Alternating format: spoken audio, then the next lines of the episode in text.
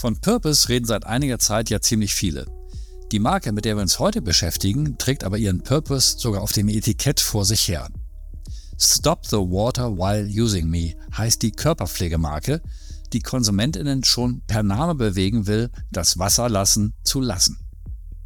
Erfunden wurde die Marke vor einem Dutzend Jahre vom Werber Stefan Kolle zusammen mit Tarek Müller, dem Mitgründer des Online-Modeversenders About You. Die beiden hatten erkannt, dass Großunternehmen eher schlecht darin sind, junge, frische Marken zu bauen. Also erfanden die beiden Kreativen kurzerhand selber eine. Stop the Water While Using Me hat aber nicht nur einen außergewöhnlichen Namen, sondern ist auch von Anfang an außergewöhnliche Wege im Vertrieb gegangen. Ihre Seifen, Shampoos und Lotionen gibt es fast ausschließlich in Hotels und Restaurants, also dort, wo sich tendenziell besser verdienende Menschen einschamponieren und auf diese Weise zwangsläufig mit ihrer Marke in Hautkontakt kommen. Heute gehört STW, wie sie abgekürzt wird, zum Bayersdorf-Konzern und seift in mittlerweile 30 Ländern Menschen ein. Geleitet wird die Marke von Turit Kahl. Die Managerin war früher verantwortlich für, für Nivea, bevor sie vor zwei Jahren den Chefinnensessel bei STW übernahm.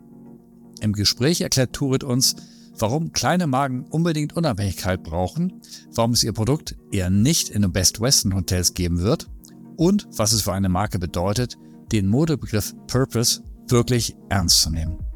Willkommen zu Sustainable Brand Stories, dem Podcast für nachhaltig erfolgreiche Marken und Kommunikation. Präsentiert von Strichpunkt Design und Teil des Brand 1 Podcast Netzwerks. Herzlich willkommen, Turit Karl. Ja, vielen Dank, dass ich hier sein darf. Tut ihr und seid ja der Ausnahmefall einer Marke, die ihre Mission quasi im Namen steht, trägt. Stop the water while using me. Das ist eine, sicherlich eine außergewöhnliche Idee, aber war es eigentlich auch eine gute? Wen triggert man damit und kommt das bei manchen Leuten nicht vielleicht so als Fingerzeig an, obwohl ich im Bad doch eigentlich jetzt von der Welt abgeschlossen sein und meine Ruhe haben möchte? Wie kommt das an? Wir versuchen ähm, das wirklich mit einem freundlichen Hinweis zu machen und dich ja auch mit dieser Entscheidung als mündige Konsumentin alleine zu lassen und zu entscheiden, wie viel gibst du jetzt eigentlich in die Nachhaltigkeit. Aber das Prinzip ist Stop, Think, Change. Du stehst am Waschbecken, dir fällt's auf idealerweise und du guckst erstmal mal, was steht denn da drauf, was soll denn das bedeuten? Also versteht man nicht sofort, muss ja auch so vier Zeilen, muss ja ein bisschen lesen. Mhm. Dann denkst du darüber nach und dann fällt dir im Idealfall auf, ach klar, Wassersparen ist schon eine gute Angelegenheit. Stelle ich mal gerade den Wasserhahn aus, wenn ich mir die Hände wasche. Beim Zähneputzen passiert es ja erfreulicherweise schon äh, ganz viel, aber beim Händewaschen eben noch nicht so oft und deswegen es, es liegt die Entscheidung bei dir und wir, wir prüfen es nicht, ähm, aber dadurch funktioniert es eben gut, dass 70 Prozent der Leute die unsere äh, Produkte im Bad haben, die sparen tatsächlich Wasser. Krass. Das las ich auch auf eurer Website. Das versprecht ihr auch den Hoteliers, die mit euch zusammenzuarbeiten.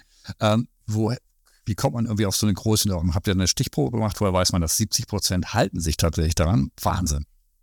Genau, also das kannst du natürlich, äh, würdest du selber wahrscheinlich aber sagen, wenn ich dich jetzt frage, Harald, machst du immer das Wasser aus, wenn du dir die Hände wäschst? Sagst du wahrscheinlich, na klar. Ähm, Hintergrund hört man das Wasserrauschen, natürlich. genau, und das genau haben wir nicht untersucht, weil wir wollen ja niemand eben mit diesem Fingerpointing sozusagen ähm, anstoßen, zu sagen, hey, du machst das nicht, sondern was wir gemacht haben, ist tatsächlich äh, eine Testgruppe in Hotels, einmal mit unserer Flasche und ohne unsere Flasche und haben den Wasserverbrauch gemessen. Also das heißt, wie lange duschen die Menschen? Und erstaunlicherweise duschen sie leider im Hotel noch mal länger, nämlich 15 Minuten durchschnittlich, was echt lange ist. Ähm, und wir kriegen es mit unseren Flaschen auf neun bis zehn Minuten runter. Und das ist ein Krass. riesiger Erfolg, den wir natürlich auch nutzen. Wir wünschen uns, by the way, es gibt mehr äh, Testergebnisse dazu und noch leichtere Testmethoden, weil du, du kannst dir vorstellen, nicht jeder Hotelgast möchte dich mit unter der Dusche hassen. ich hoffe, da entwickelt sich die Technologie noch ein bisschen. Also ihr rückt euren Kundinnen wirklich auf den Leib, muss man sagen, äh, im positiven Sinne. Ihr positioniert euch aber als Marke eher auch durchaus aktivistisch. Also zu eurem zehnjährigen Geburtstag habt ihr zwar mit Armed Angels ein Shirt rausgebracht, wo ihr zum Wassersparen aufgefordert habt. Und einen Teil eurer Erlöse spendet ihr an Wasserprojekte, die zwar mit, wenn ich es richtig weiß, Viva Con Agua äh, auf den Weg gebracht werden. Was genau ist eure Mission? Ist das das, was auf der Flasche steht oder geht es darüber hinaus? Ja, also unsere Mission ist ziemlich klar, äh, genau eine ganz, ganz wertvolle Ressource dieser Welt zu schützen, die entweder wirklich verschwendet wird in großen Teilen der Welt oder in kleinen Teilen der Welt. In großen Teilen der Welt ist sie verschmutzt oder eben auch gar nicht da und wird ungerecht verteilt. Und es ist nun mal so, dass im globalen Süden herrscht einfach Wasserknappheit. Das heißt, zwei Drittel der Weltbevölkerung haben 2025 kein sauberes Trinkwasser. Und das ist eigentlich eine ziemlich alarmierende Nachricht. Wir wissen, glaube ich, alle, wie wichtig Wasser für Leben ist, für jede Form von Lebewesen und Überleben. Also insofern ist es jetzt das Thema nach CO2, äh, ist Wasser definitiv das Thema unserer Welt und unserer Zeit vor allen Dingen auch. Und das gilt es zu schützen. Das haben wir sozusagen zum einen, wenn du jetzt fragst, äh, ist das unsere eigennützige Mission? Ja, das ist ganz klar unsere Mission. Wir wollen darauf aufmerksam machen, wir wollen darauf hinweisen, dass diese Ressource zu schützen ist und das machen wir eben über diese hübsche Flasche, also nicht eine, eine ökige Flasche und mit dem Zeigefinger, sondern wirklich eine hübsche Flasche, eine nachfüllbare Flasche, die direkt bedruckt ist. Das heißt, die auch fünf bis zehn Jahre, wir sind noch nicht so alt, aber zehn Jahre gibt es Flaschen, die durchgehalten haben, weil sie einfach sehr hochwertig bedruckt ist und dadurch natürlich auch Ressourcen spart und auch ganz Müll spart. Das ist natürlich der zweite Aspekt, der bei Wasser kommt. Verschmutze das Wasser nicht mit dem Müll äh, oder mit dem Plastik, Mikroplastik, die du da reinschmeißt. Das muss man ja wirklich mal sagen. Also äh, äh muss man euch loben, ihr seid 2011 gegründet worden. Natürlich wusste man damals auch schon irgendwie, dass es ein Wasserproblem gibt, aber es ist ja nicht so, wie du sagst. Es ist in der dritten Welt, das Wasser knapp ist. Mittlerweile haben wir jetzt sogar wir bei uns kapiert, äh, Frankreich, Spanien, selbst Deutschland, Brandenburg, da ist echt Wasser, also knapp. Ihr wart da wirklich, muss man ganz ehrlich sagen, mit der Marke Visionär und ihr das waren damals Tarek Müller und Stefan Kolle, Mitgründer der gleichen, der Agentur Kolle Rebbe die die Marke sich ausgedacht haben. Begründung, wir haben gemerkt, dass Großkonzerne nicht gut darin sind, Neues zu bauen. Junge Marken bilden, ihnen eine Seele verleihen, Geschichten erzählen. Also haben die beiden selber eine Marke gegründet, Stop the Water While Using Me, die ironischerweise dann 2020 von einem Großkonzern gekauft wurde, nämlich Bayersdorf, bei dem du damals gearbeitet hast und auch, glaube ich, recht wesentlich dabei integriert warst, die Marke an Bord zu holen. Was hat sich Bayersdorf davon versprochen, diese doch recht kleine vielleicht auch ganz, nicht ganz unschwierige Marke zu kaufen? Also die ganze, an allererster Stelle ist es ja vielleicht nochmal zehn Jahre zurück, da war Wassersparen und Klimaschutz. Ja, das war ja schon noch die Öko-Ecke, ne? Das war nicht besonders sexy. Die Naturkosmetik sah noch nicht so aus, wie sie heute aussieht. Da ist unheimlich viel passiert. Insofern umso beeindruckender, dass sich eine Werbeagentur ransetzt und eigentlich so eine Marke kreiert, was überhaupt nicht deren Hauptziel war. Aber die das Thema Ressourcenschutz, Klimawandel, haben die sehr, sehr ernst genommen, schon vor zehn Jahren, wo vielleicht einige ähm, politische Maßnahmen versagt haben oder noch nicht ganz zu durchgedrungen sind und haben da eigentlich ähm, mit über ganz, ganz viele Awards eben auch Kommunikation und Rummeln gemacht und dieses Thema sehr prägnant in den Vordergrund gerückt. Ich glaube, das Einzigartige war wirklich, das in eine sehr, sehr hochwertige Verpackung, in sehr, sehr hochwertige Formeln zu packen und dann auch in Hotels zu stellen, wo Wasser eben verschwendet wird. Das war ein Aufruf, der wirklich was bewirkt hat und der auch durch diese Szene gegangen ist, ganz klar durch die Agenturszene. Also jeder aus irgendeiner Agentur kennt Stop the Water by Using Me, obwohl es eine relativ kleine Marke ist. Und in dem Zuge, ich bin äh, tatsächlich ähm, vor fünf Jahren ganz besonders auf die Marke aufmerksam geworden, habe geguckt, wie können wir eigentlich im Konzern äh, Nachhaltigkeit auch schneller antreiben, weil es natürlich schwieriger ist ähm, millionenfach Produkte zu ändern, ein äh, Produktsortiment von über 400 Artikeln zu ändern und darauf umzustellen, wo das Angebot, muss man auch ganz klar sagen, damals noch nicht da war. Also es gab nicht die, es gab die Nachfrage äh, zum Beispiel nach recyceltem Plastik, aber es gab nicht den Anbieter. Es gab überhaupt nicht das, äh, sozusagen das Volumen, um diese Nachfrage zu, ähm, zu erfüllen. Und deswegen sind natürlich kleine Marken dann auch entstanden und haben das, konnten das viel, den Ball viel schneller aufnehmen. Und in dem Zuge bin ich tatsächlich äh, daran gekommen zu sagen, Mensch, lasst uns doch mit einer kleinen Marke zusammenarbeiten und die unterstützen, aber auch von denen lernen. Und das war so die David mit Goliath-Geschichte, also wirklich äh, mit den Kleinen oder mit den Großen aus unserer Sicht jetzt heute äh, was zu bewegen und auch zu bewirken und voneinander zu lernen und einfach auch auszuprobieren. Und es fällt im Kleinen geht schneller und es fällt viel leichter. Aber das, was man gelernt hat, dann auch eben zu übertragen und sich gemeinsam auch zu befruchten auf den äh, Themen, wo es wirklich Relevanz hat. Lass uns darüber nochmal reden. Ein total interessanter Punkt. Kurze Frage. Du warst damals bei Nivea in der Geschäftsführung und für Sales, glaube ich, verantwortlich. Ne? Und hast dich dann eben gefragt, wie können wir Nachhaltigkeit voranbringen? Dann habt ihr diese Marke entdeckt, übernommen, 2020.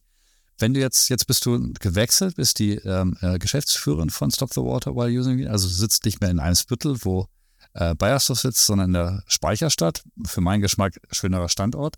Ähm, was ist denn aus Bayersdorf Sicht, was seid ihr jetzt aus Bayersdorf Sicht? Seid ihr dem Beiboot, das schneller unterwegs ist, als so ein Konzern sein kann? Seid ihr ein Versuchslabor, in dem ein Konzern erprobt, was eigentlich sonst noch so geht? Oder seid ihr schlicht ein Ableger, der neue Geschäftsfelder erschließen soll, auf denen Bayersdorf eben noch nicht unterwegs ist? Was, was genau seid ihr aus, aus Konzernsicht?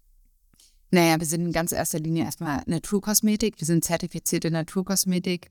Ähm, Bayersdorf hat ganz, ganz viele Initiativen gelauncht unter Nivea, die sozusagen ganz nachhaltig auch sind von, von der Verpackung über die Qualität der Formeln. Ähm, wir sind zertifizierte Naturkosmetik. Wir sind vor allen Dingen in dem, in dem großen B2B-Kanal Hotel. Äh, das ist nicht der Hauptkanal für Nivea, wie wir alle wissen. Also insofern ist das Geschäftsfeld ganz unterschiedlich. Was uns aber eint, ist wirklich der ehrliche Anspruch, die Welt ein Stück weit äh, besser zu machen, indem wir einfach Nachhaltigkeit ganz, ganz doll in den Zentrum unseres Geschehens, unseres Geschäftsgeschehens machen. Und äh, ich glaube, die, die Felder sind so ein bisschen anders. Wir können zum Beispiel jetzt mit äh, Stop the Water haben wir 100% Kosmos-zertifizierte Formeln. Wir haben 100% recycelte Flaschen. Ähm, diesen Schritt sind wir mutig gegangen und es war auch echt äh, lange, langes Fragezeichen, ob wir uns das erlauben können, weil wir auch eine sehr designige Marke sind. Ähm, und das konnten wir alles ausprobieren und äh, können auch sehen, wie ist denn die Reaktion des Marktes. Und davon profitieren, glaube ich, beide Seiten auch zu sagen, äh, mit wem arbeiten wir zusammen, genau, wir arbeiten mit Viva Con Aqua zusammen. Das sind einfach, da partnern wir mit kleinen anderen äh, Initiativen und Kooperationen, die einfach was Größeres zusammen bewirken. Und insofern ähm, arbeiten wir mit BASF ganz eng zusammen, wenn es um wissenschaftliche Errungenschaften geht. Aber bei dem Feld Wasser sind wir natürlich auch sehr singulär unterwegs und auch in eine Nische unterwegs, die ganz, ganz wichtig ist, weil wir wirklich dieses eine Feld vorantreiben wollen ähm, und da auch voneinander lernen, aber eben auch die, die Learnings weitergeben. Ihr seid ja nicht die Einzigen, die sowas machen, sondern L'Oreal beispielsweise, die haben 2006, äh, 2006 Entschuldigung, die äh, Bio-Apothekenmarke Sanoflor akquiriert, 2018 den deutschen Naturkosmetikpionier Logokos und sind mit der Marke Santé heute in Drogerien fest etabliert. Kann man das so aus deiner Sicht, du kannst ja beide sein, kann man das so rundheraus empfehlen, sich in nachhaltige Marken einzukaufen und sie, wie der Bayersdorf das macht, an einer sehr langen Leine zu führen, also der Markt dann wahnsinnige Freiheiten zu lassen? Ist das empfehlenswert?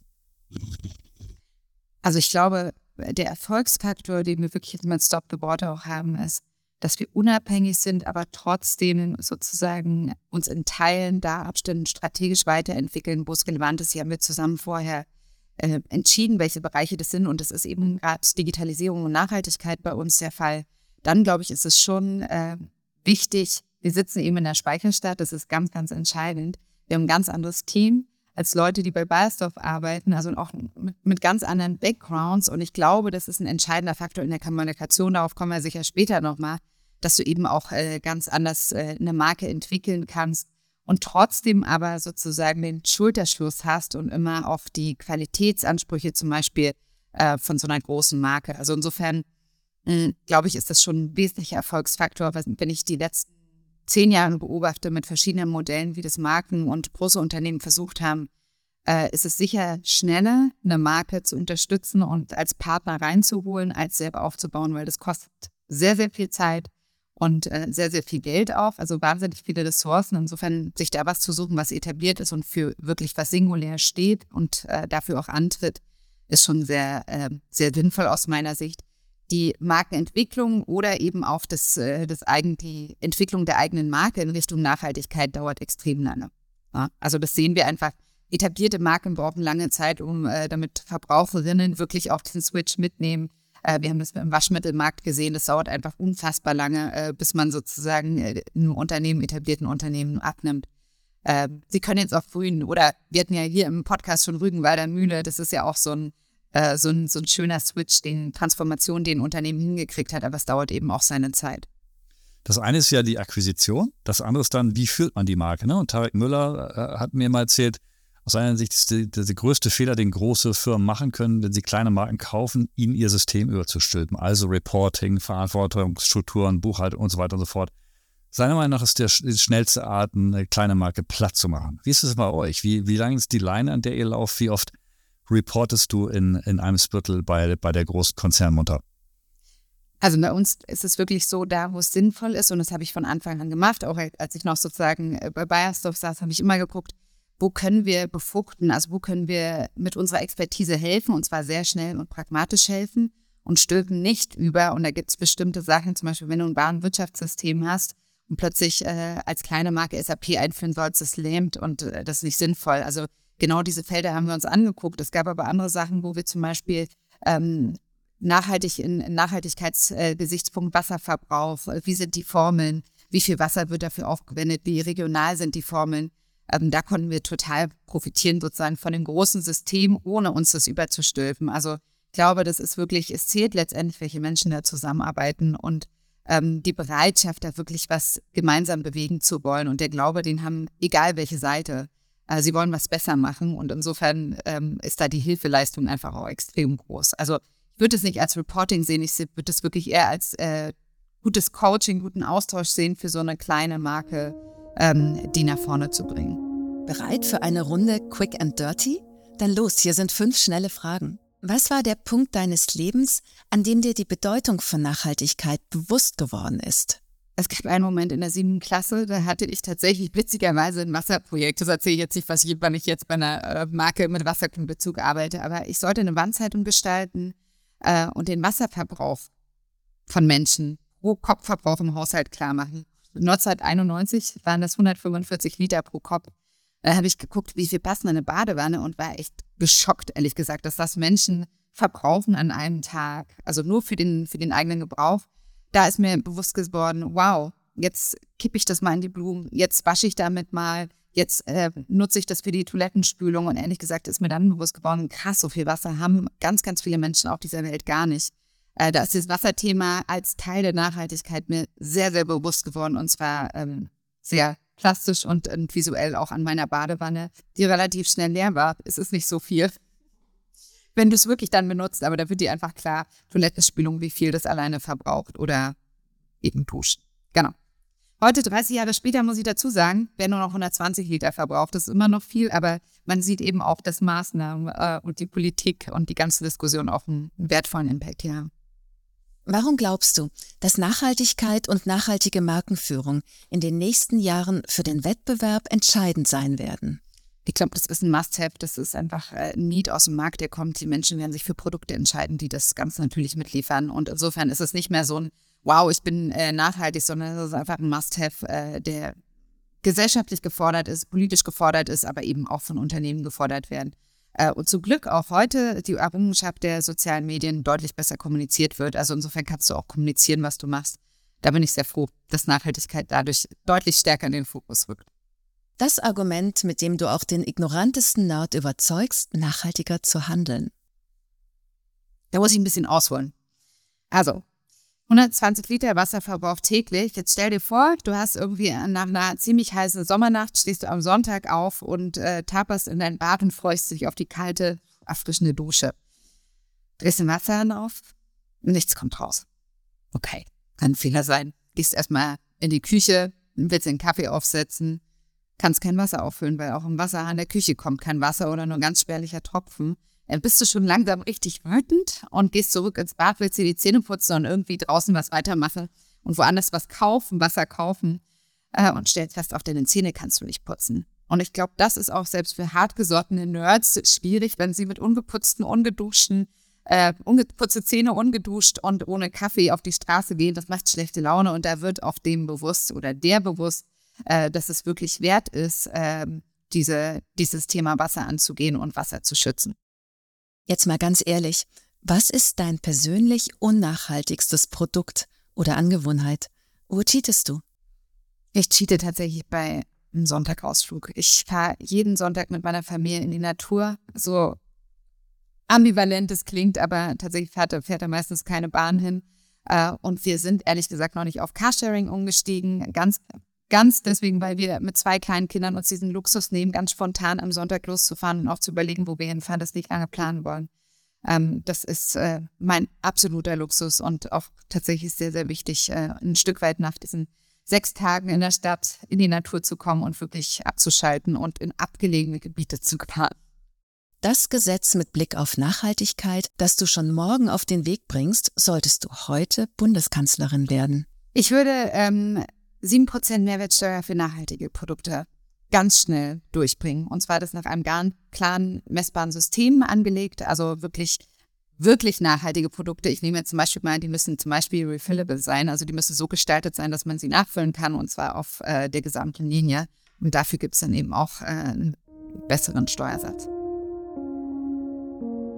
Du hast ja vorher äh, bei, bei, bei der Geschäftsführung von Nivea gearbeitet, in, in, in, führender Position. Jetzt bist warst quasi Ansprechpartner für Stop the Water auf, auf Konzernseite. Jetzt bist du eben bei Stop the Water äh, und bist umgezogen. Was war ganz wertfrei? Was war denn für dich das krasseste Learning? Wo musst du dich vielleicht massiv umstellen von deiner Konzernvergangenheit zum, zum Startup oder fast Startup? Ne? Das war ja auch schon ein paar Jährchen alt.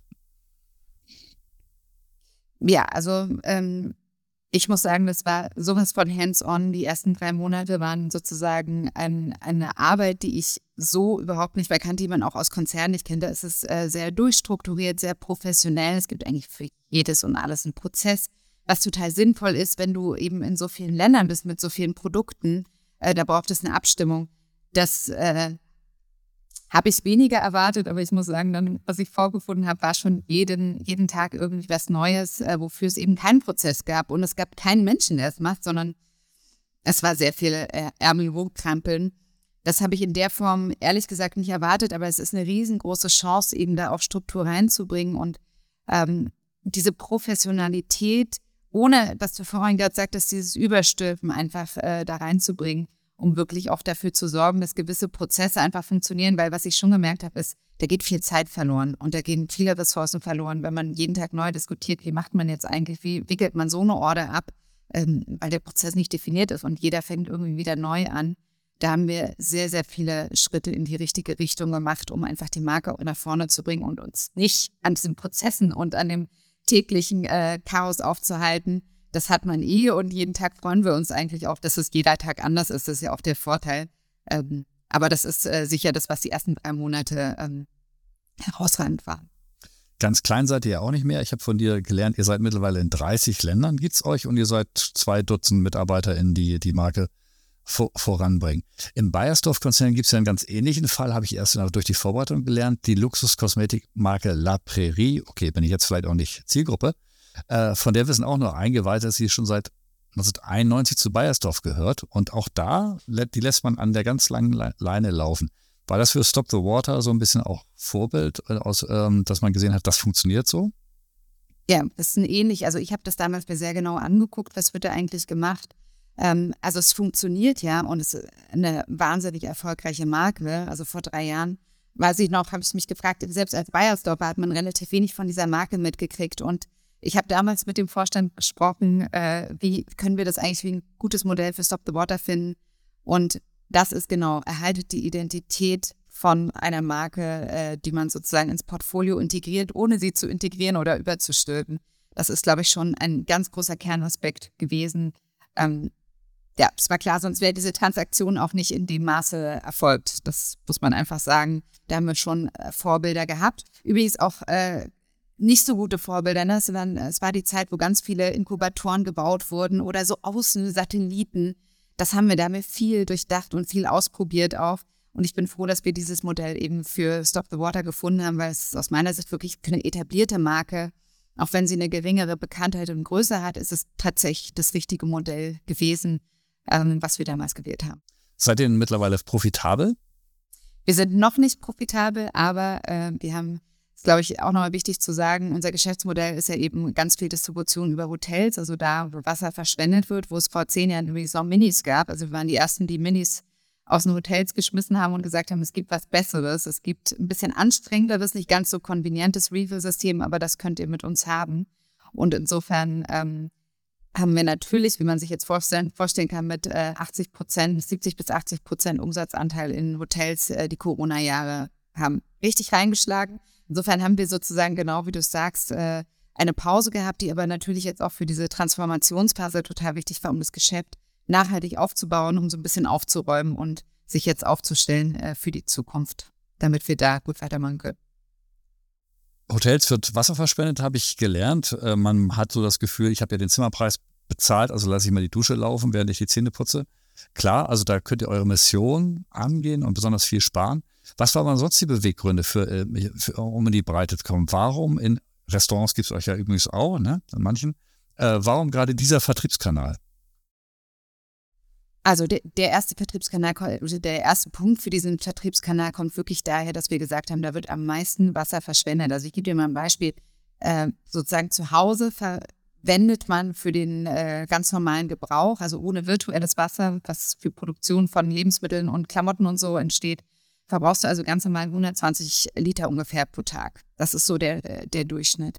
In einem Hotel verbrauchst du ein Vielfaches mehr, weil natürlich geputzt, gereinigt und äh, eben, genau wie du sagst, mehr geduscht wird. Also du bist bei 300 Litern im Schnitt, ähm, es hängt von den Sternen ab. Das können weniger sein, aber beim Fünf-Sterne-Haus zum Beispiel, wenn Schwimmbad und vielleicht noch ein Golfplatz dabei ist, sind das bis zu 900 Liter pro Tag. Krass. Also mehr Sterne, mehr Wasser? Ja, ist das so? Okay. Klar, weil die, äh, die Gegebenheiten sozusagen größer sind. Also insofern, das ist natürlich ein ganz, ganz sinnvoller Moment gewesen und trotzdem musst du ja dafür sorgen, dass Konsumentinnen, wo du ein Verhalten verändern willst, müssen ja dein Produkt auch sehen. Und das ist natürlich sinnvoll, das da zu machen, wo Wasser verschwendet wird. Insofern ist die Dusche von einem Hotel und das Waschbecken von einem Hotel ein sehr, sehr sinnvoller Ort gewesen, äh, da einzusteigen. Gleichzeitig äh, gab es das Problem von Minis. Also, also das heißt die kleinen Packungen, die man dann immer eingesteckt genau. hat? Genau. Wenn mhm. du vor zwölf Jahren in ein äh, gutes Hotel gegangen bist, da gab es natürlich noch die ganzen Minis, die gibt es teilweise jetzt noch, werden aber mehr und mehr verbannt, auf äh, regulatorisch eingegrenzt. Und deswegen war es natürlich gut. Wir waren die erste Marke, die wirklich gesagt hat, wir kommen hier mit so einem 5-Liter-Kanister an und dann pumpst du bitte, liebes Hotel, deine Seife nach. Das war sehr, sehr ungewöhnlich. Ein, würde ich sagen, echt ein Gamechanger, weil es hat auch die Marke total geformt. Ähm, es hat nicht unmittelbar mit Wasserschutz zu tun, es hat aber wirklich mit Klimaschutz zu tun und natürlich weniger Plastik in die Meere, weniger Plastik äh, landet auf den Müllkippen und äh, belastet sozusagen auch das Wasser. Und das war schon ein sehr, sehr sinnvoller Schritt, den wir gegangen sind, schon vor zehn Jahren und es war absolut ungewöhnlich. Also der erste, der erste Ansatzpunkt war wirklich, äh, da was Gutes zu bewirken. Der zweite ist, würde ich sagen, Kommunikation darüber zu betreiben. Weil das ist jetzt nicht unbedingt eine Flasche, das hatte ich schon gesagt. Also die, die Flasche ist direkt bedruckt, die ist, äh, hat kein Label, die hält extrem lange. Das ist sehr, sehr teuer, muss man sagen. Also äh, ein Label ist natürlich viel einfacher, ist auch in der Lagerhaltung viel einfacher, weil du kannst sozusagen die gleiche Flasche benutzen. Äh, wir müssen uns sehr genau überlegen, welche Flasche bringen wir eigentlich an den Markt, weil wir die direkt bedrucken, weil wir die extra planen müssen, weil wir extra ein Artwork dafür anlegen müssen. Aber das hat den Sinn, dass es wirklich auch bis zu zehn Jahre äh, steht. Du tauschst dann die Pumpe mal aus, aber du kannst die Flasche im Grunde weiterverwenden. Schützt dich auch ein bisschen davor, dass du nicht alle Nachsagen Relaunch machst, also dass du die Flasche neu bedruckst und irgendwie was Kleines auswechselst, sondern wirklich nur große Sachen änderst.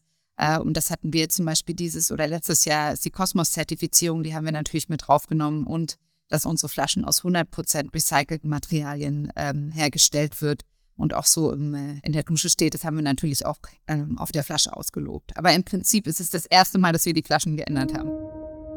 Mensch, Harald, frag doch mal nach, was sind denn die goldenen Regeln nachhaltiger Kommunikation?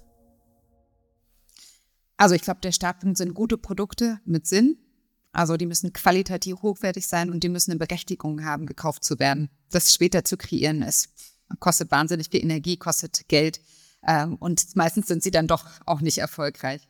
Das zweite ist, äh, und bei uns ist es übrigens das Triangel aus ähm, Nachhaltigkeit ganz, ganz allererst, Convenience. Die müssen auch gut sein, die müssen gut funktionieren und Design, die müssen auch hübsch aussehen. Das ist einfach unser Markenkern. Und alles, was nicht da reinpasst, das sind manchmal unterschiedlich geartet, die verschiedenen Sortimente oder Produkte, aber die müssen es prinzipiell alles ticken. Ähm, das zweite ist aus meiner Sicht Transparenz kommuniziere, was du mit deiner Marke bewirken willst und was du machst oder nicht machst. Das ist ebenso wichtig. Also halte deine loyalen Kundinnen auf dem Laufenden, wo ihr euch bewegt und warum ihr bestimmte Sachen nicht macht. Das ist die ganze Frage zum Beispiel bei Glas versus Plastik, Mehrweg, Mehrweg versus Einweg. Refill, wie viel Plastik sparst du wirklich äh, mit einem Kanister? Äh, das ist, glaube ich, ganz wichtig, äh, da aufzuklären und auch ähm, die Vision, mit der du angetreten bist, mit deiner Marke ganz klar in den Vordergrund deiner Kommunikation zu stellen. Ähm, und das Dritte ist eben diese Kommunikation, äh, transparent auch zu kommunizieren, aber auch ehrlich authentisch. Also das haben wir zum Glück gefunden als Marke. Wir sind sehr minimalistisch, wir kommunizieren sehr authentisch und wir sind sehr ehrlich. wir gestehen uns auch ein, was manchmal nicht funktioniert hat und äh, was nicht so gut läuft und ähm, wollen einfach darüber auch einen Schritt nach vorne machen und uns besser werden lassen und damit auch einen besseren Impact haben. Die ideale Customer Journey ist also, ich check im Hotel ein, dort sehe ich euch, äh, probiere ich euch, weil ich mich ja dusche, finde das so toll, dass ich dann online bei euch einkaufe, oder? Weil in Drogerien seid ihr kaum präsent, korrekt? Mhm. Genau, also die, die ideale Consumer Journey ist sozusagen, du checkst in einem wunderschönen, nachhaltigen Hotel ein, fühlst dich wohl, gehst abends unter die Dusche, hast ein sensationelles Duscherlebnis und trägst diesen Duft mit äh, ins Bett. Am Morgen checkst du aus, hattest natürlich eine sensationelle Nacht, äh, ein gutes Gefühl aufgrund uns Orange Wild Herbs Duft, konntest du auch gut schlafen. Vielleicht warst du noch ein gutes Bett. Und dann checkst du aus. Beim Checkout äh, läufst du an einem Stand vorbei, nämlich dem Hotelshop. Und dann weißt du, ah, die Nachbarin hat ja meine Post geholt und wieder 20 Pakete angenommen für meine ganze Podcast. Also bringe ich dir mein Geschenk mit. Und dann haben wir wunderschöne Geschenkverpackungen tatsächlich aus ganz nachhaltigem äh, Mundpapier, wo du einfach eine nette Botschaft mit nach Hause bringen kannst. Das ist ein äh, süßes, nettes, kleines Mitbringsel, aber auch wieder eigentlich äh, auf die Message von Wassersparen aufmerksam zu machen. Du kaufst dir vielleicht auch selber was, wenn du das verpasst hast, weil du sagst, ah, ich bin zu faul oder ich denke nicht an die Menschen, die da zu Hause vielleicht ein kleines Geschenk verdienen, dann gehst du tatsächlich online und ähm, kommst mit der Marke über unseren Shop im Büro, über ausgewählte E-Tailer sind wir auch vertreten und wir sind jetzt auch äh, ganz kürzlich in einigen ähm, sehr exklusiven Shops wieder vertreten, die sozusagen entweder Nachhaltigkeit ganz vorne ähm, ansetzen oder die ein besonderes, äh, eine besondere Zielgruppe ansprechen. Das ist zum Beispiel Globetrotter, ist äh, ein, ein, neuer Vertriebspartner. Das passt natürlich ganz toll mit Outdoor zusammen. Oder es passt ähm, sozusagen zur Zielgruppe, ähm, sind wir bei Bräuninger und bei Ludwig Beck. Das sind sozusagen hochwertige Partner, die auch äh, diese Message äh, entsprechend platzieren und positionieren. Bei Amazon zum Beispiel seid ihr so ein bisschen unterrepräsentiert, oder warum? Hm. Äh, wir haben ehrlich gesagt, äh, fokussieren uns wirklich auf die nachhaltigen Kanäle. Das ist auch ganz klar unsere Vertriebsstrategie. Ähm, und wir haben sehr genau überlegt, weil natürlich das große A hilft äh, für Reach und Awareness. Ähm, wir sind ein kleines Team und wir fokussieren uns jetzt eben erstmal auf diese Kanäle, die wir angegangen sind, also unsere eigenen Kanäle, die wir auch steuern können, wo wir auch kommunizieren und wo wir ehrlich gesagt auch unsere loyale Fanbase haben. Und bei einem großen A, wie du sagst, stelle ich mir vor, dass man da als, besonders als kleine Marke halt echt Probleme mit diesen Rücksendungen hat, oder? Die dann beim ein, Eintrudeln und was ja auch nicht so ganz nachhaltig ist, oder? Was nicht nachhaltig ist, nee. Also das versuchen wir. Wir sind eine Marke, die extrem wenig Rücksendung hat, also eine ganz, ganz geringe Retourenquote und auch einen sehr engen Kundinnen-Austausch hat. Also Endkonsumentinnen melden sich bei uns und dann gehen wir immer in den Austausch ähm, und versuchen eine Lösung zu finden, wenn zum Beispiel beim Versand eine Pumpe abgebrochen ist. Also das sind so Sachen, da versuchen wir eher von den Konsumentinnen auch echt zu lernen und zu gucken, was bewegt euch, wie steht ihr zur Marke und es sind äh, ehrlich gesagt unter zwei Prozent, die wir da darüber sozusagen annehmen. Und ähm, bei Amazon ist es äh, mit unserem jetzigen Ansatz einfach äh, schwer zu steuern. Also insofern, äh, da bin ich gespannt, was die Zukunft noch bringt, ist aber jetzt äh, dieses Jahr tatsächlich kein Fokus gewesen, da den richtigen Ansatz zu finden. Und Retouren sind absolut zu vermeiden.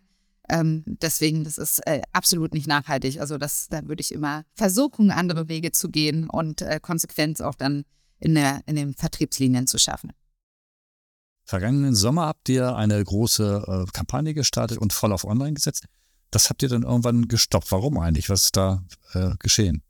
Ja, das war ein Learning. Das ist vielleicht mal so ein, so ein, Punkt, was nicht so gut funktioniert hat. Die Kommunikation hat, wie Sie, meine, wir sind aus einer Werbeagentur sozusagen geboren. Ähm, der Kreissaal ist tatsächlich immer noch in der Speicherstadt. Also unter uns, unter unserem jetzigen Büro ist der Kreissaal von Stop the Water. Ähm, und die Kommunikation war immer in Haus. Das war ein super engagiertes Team, die sozusagen die Produkte mitentwickelt haben, die wirklich mitgefiebert haben, dass da was kommt, die mit Lieferanten verhandelt haben. Ähm, diese, diese intrinsische Motivation und dieses Herzblut für die Marke, haben wir ehrlich gesagt äh, immer so zehn Jahre fortgeführt und dann für den Relaunch, wo wir dachten, ja, jetzt müssen wir mal Kosmos und, und 100 Prozent äh, äh, zertifiziert oder nachhaltige Materialien, recycelte Materialien kommunizieren, haben wir gedacht, das geben wir jetzt mal in eine große Werbeagentur raus. Die können es vielleicht besser. Und das war auch ein bisschen so Fokus. Wir hatten andere Sachen, auf die wir uns äh, fokussiert haben, einfach um die Nachhaltigkeit weiter zu schärfen.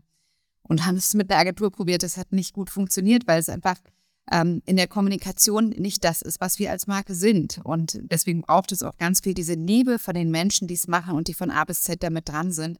Zumindest wenn du so eine kleine Marke bist und eben einmal kommunizierst. Ähm, ich würde sagen, das haben wir vorher besser hingekriegt. Ähm, das ist jetzt nicht so, dass, äh, dass wir totunglücklich damit waren, aber ähm, wir fokussieren uns jetzt eben nach dem Relaunch wieder sehr auf unsere eigene Kommunikation ähm, Ihr macht aus dem eigenen sozusagen? Team raus. Ja, Okay. wir machen die Kommunikation in Haus. Mir scheint, es hat sich auch ein bisschen die Zielgruppe gewechselt. Ne? Letztes Jahr schien es mir so, dass ihr sehr viel jüngere KonsumentInnen angesprochen habt, so Generation Greta Thunberg vielleicht. Äh, jetzt wieder nicht. Warum? Weil das unsere Ziel, wir haben uns ganz klar auf unsere Zielgruppe sozusagen eingeschärft und natürlich ist in der Kommunikation die Zielgruppe, äh, die fängt mit 14 an, die finden unsere Marke cool, die finden den Aspekt von von wirklichem Engagement, gesellschaftlichem Engagement, aber vor allem natürlich Umweltengagement gut. Und das machen wir auch weiter. Also unsere, wir gehen wirklich als Team auch auf Demonstrationen und treffen sozusagen diese Generation. Entscheidend ist aber, der Kaufakt wird dann nicht von dieser Zielgruppe getätigt. Und insofern. Weil es zu doch- teuer oder? Weil zu teuer, weil auch äh, Seife, Duschgel nicht unbedingt sozusagen äh, der Hauptaspekt ist dieser, ähm, äh, dieser Zielgruppe. Also insofern, und wir sind eine sehr urbane äh, Marke, also wir werden vor allen Dingen in Städten genutzt und verwendet, auch natürlich durch Hotels bekannt gemacht. Also insofern ist das ein Aspekt äh, auf dem Hotel. Ist jetzt nicht unbedingt, dass da die 14-Jährigen einchecken. Also insofern musst du dich ja schon fragen, ähm, auf was fokussierst du dich? Äh, ich würde ihn nie ausschließen. Wir schließen mit unserer Marke niemanden aus, aber wir fokussieren uns tatsächlich eher so auf 35 plus, weil wir da auch das Engagement spüren und ähm, das merken wir auch an dem Kontakt zu unseren Kundinnen, äh, dass da eben ganz viel passiert, dass sie viel wissen wollen, viel Nachfrage haben, warum wir nachhaltig sind, was wir machen, dass sie mehr über unsere ähm, Good Water Projects erfahren wollen. Und ich glaube, das ist so der erste Ansatz, auf den wir jetzt auf uns wirklich fokussieren. Okay, also ein bisschen back to the roots ähm, dort. Letzte Frage zum Vertrieb. Ihr nehmt nicht jedes Hotel. Äh, Ich nehme an, im, bei meinem nächsten Aufenthalt im Ibis Hotel oder im Best Western an der Ausfallstraße werde ich mich eher nicht mit euch einseilen, vermutlich, oder? Was muss ein Hotel können oder sein, um Stop the Water zu bekommen? Ja, also es ist ein ehrlicher Anspruch, wirklich das Thema Nachhaltigkeit äh, mit allen Konsequenzen auch zu tragen und Was Ähm, heißt das zum Beispiel beim Hotel? Das Also was- heißt zum Beispiel, dass äh, sozusagen nicht die, die Marke Stop the Water das einzige nachhaltige Element ist, sondern es muss schon, und wir stellen es fest, das ist echt für ein Hotel schwierig, weil Seife ist A, das letzte Feld, was sie ähm, äh, in Richtung Nachhaltigkeit angehen müssen. Da gibt es ganz andere Sachen, die sozusagen vorher angepasst werden müssen, von natürlich ähm, von der ganzen Mülltrennung, von wie viel Plastik verbrauchst du, wie viel, welche Energieströme hast du. Also da haben Hotels es auch echt gerade nicht leicht, aber es gibt zum Glück wirklich tolle ähm, Initiativen von Hotelgruppen, die das ernst meinen. Und wir sind vor allen Dingen, das muss ich sagen, die neue Generation der Hoteliers. Also es sind viele Familieninhaber geführte Hotels, äh, wo jetzt sozusagen auch eine neue Generation rankommt, die es echt ernst meinen und die es von A bis Z durchdeklinieren und die uns dann auch hinterfragen, ja, was macht ihr denn eigentlich, wie produziert ihr? Und das finde ich eigentlich schön. Also ich habe jetzt gerade Kontakt zu einem, einem Hotelier gehabt, der hat das wirklich, der hat uns so auseinandergenommen, bevor der sozusagen erst in die, äh, in die, in die Befragung gegangen ist und wie er die Produkte findet. Und das finde ich eigentlich toll, weil dann werden wir auch angestupst, äh, da weiterzumachen und das Thema nach vorne zu treiben. Aber es ist sicher noch ein Schritt zu gehen. Wir überlegen sehr genau, sind wir jetzt in äh, Hotels, die es nicht so ernst meinen, die es schick finden, die es vielleicht aus Designaspekten nur machen. Ähm, und da gucken wir uns das an, weil du verhinderst so ein bisschen den Vertriebsweg dann auch für neue Hotels, die es wirklich ernst meinen oder auch Gyms zum Beispiel. Ne? Das ist auch so ein, so ein Thema, da gucken wir sehr genau, ist ja unsere Zielgruppe oder sind wir einfach da nur, weil, weil wir nette Deko sind. Also das muss man sich sehr genau überlegen und das ist ein Spagat. Das ist ein echter Spagat, äh, den wir uns sehr genau pro Haus tatsächlich angucken. Hey Harald, lass uns mal kurz zusammenfassen. Ich finde, Stop the Water While Using Me ist ein anschauliches Beispiel dafür, was eine Marke erreichen kann, die genau weiß, was sie will, was sie kann und was sie eben auch nicht kann. Was diese Marke erreichen will, steht sogar in ihrem Namen. Und von Turit haben wir gelernt, wie kompromisslos Stop the Water While Using Me diese Mission verfolgt. Das unterscheidet sie positiv von vielen anderen, die sich Purpose auf die Fahnen heften, weil man das heutzutage ebenso macht. Mit einer solchen Mission kann man sogar mangelndes Mediabudget ausgleichen. STW hat dies sehr clever getan, indem die Marke in Designhotels eincheckte. Dort kommt ihre Botschaft offenbar gut an.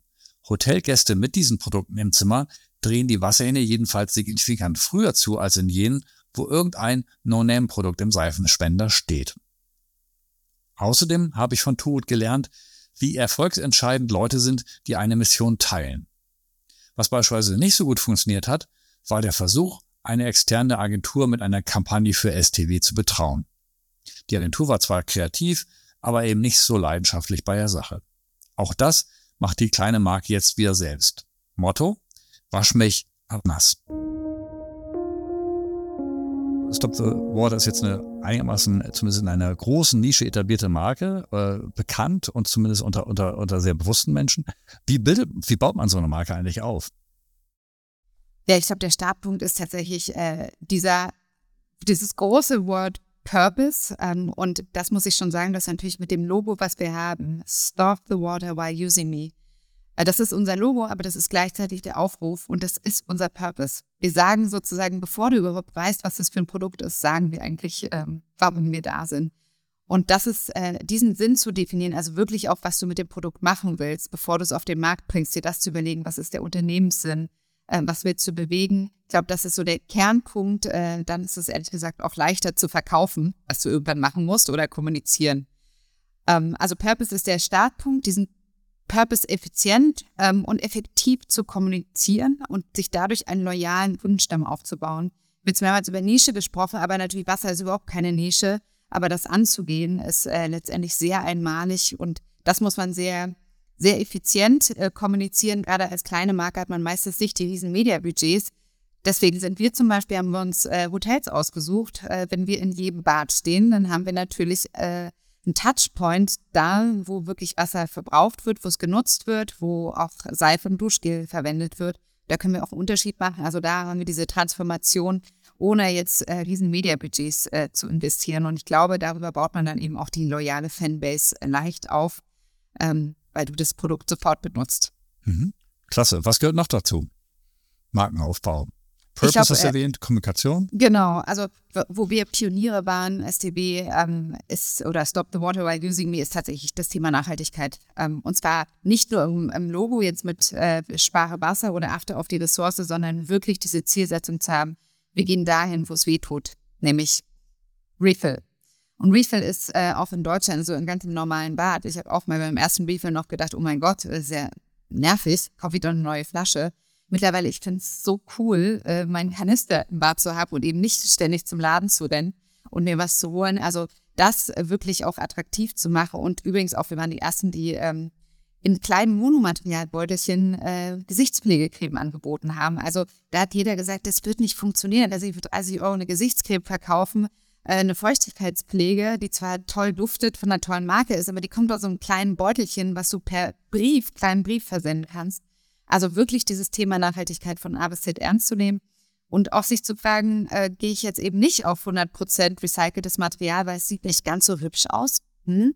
Also da sich wirklich zu überlegen, wie, wie viel kann ich der Marke auch zumuten und äh, da muss man auch ein Stück weit mutig sein, weil ich glaube, da sicherstellen, dass man sozusagen da keinen Quatsch macht. Äh, das Schlimmste, was so einer Marke, so einer Kleinmarke gerade passieren kann, ist, in äh, eine Greenwashing-Ecke zu kommen, sondern lieber einen Schritt nicht zu gehen und nochmal zu überdenken und zu kommunizieren, warum man es nicht macht, anstatt äh, sozusagen was zu machen, was nicht ganz sauber ist. Okay, aber eure Flaschen sind ja 100% Recycling. Wo, ihr seid aber irgendwo dann, habe ich es richtig verstanden, dass ihr bei einer anderen Verpackung eher nur den halben Weg gegangen seid, aus gutem Grund, oder habe ich das falsch verstanden?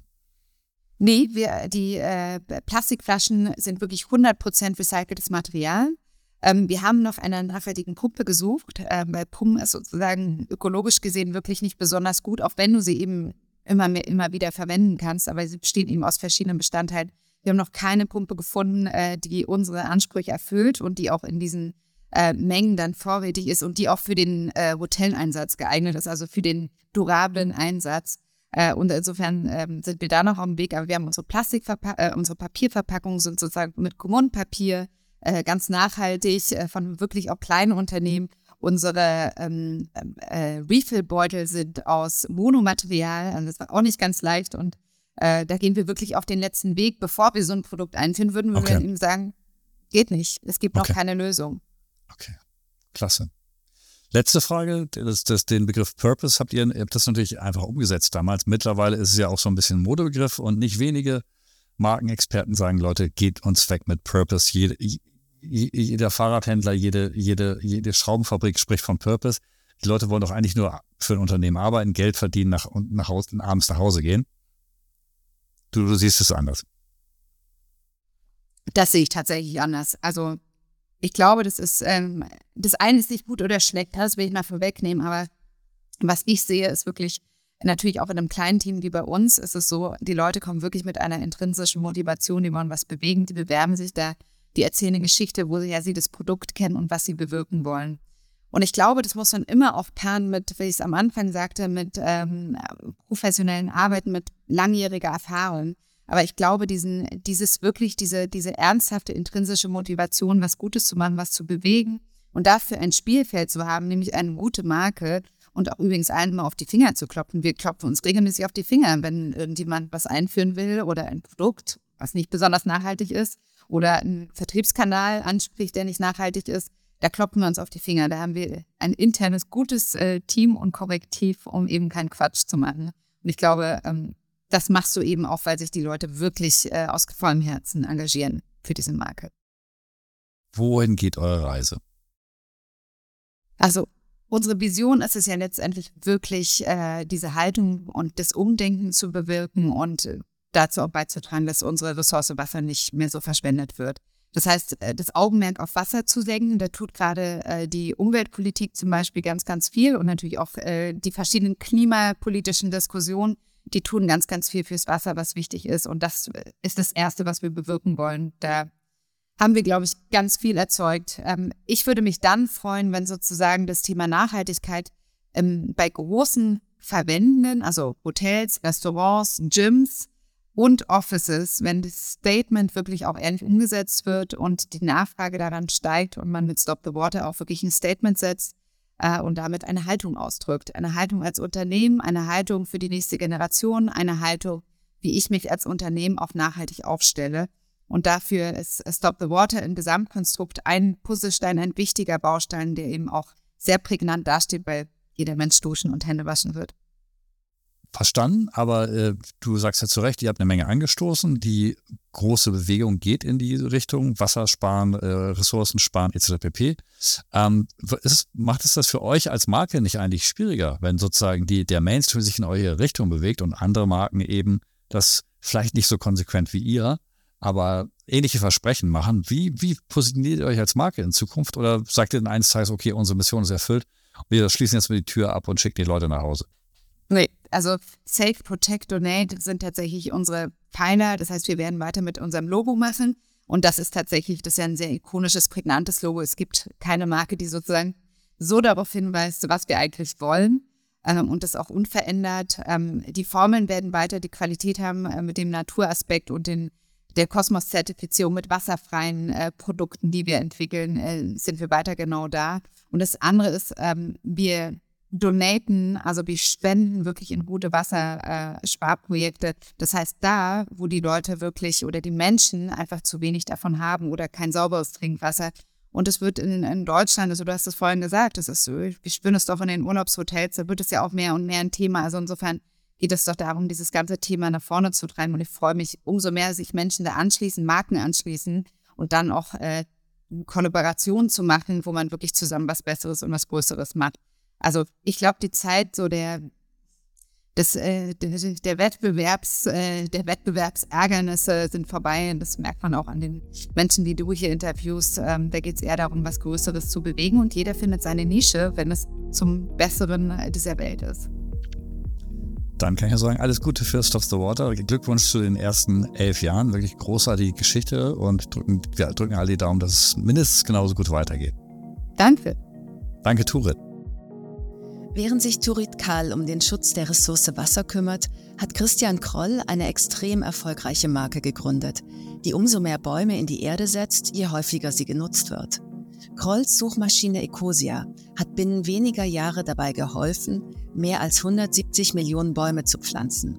In der nächsten Folge der Sustainable Brand Stories erklärt der Gründer, wie man eine Graswurzelbewegung startet, weltweit Wälder pflanzt und Millionen Menschen bewegt, Tag für Tag etwas fürs Klima zu tun. Abonniert uns doch, um die Folge nicht zu verpassen.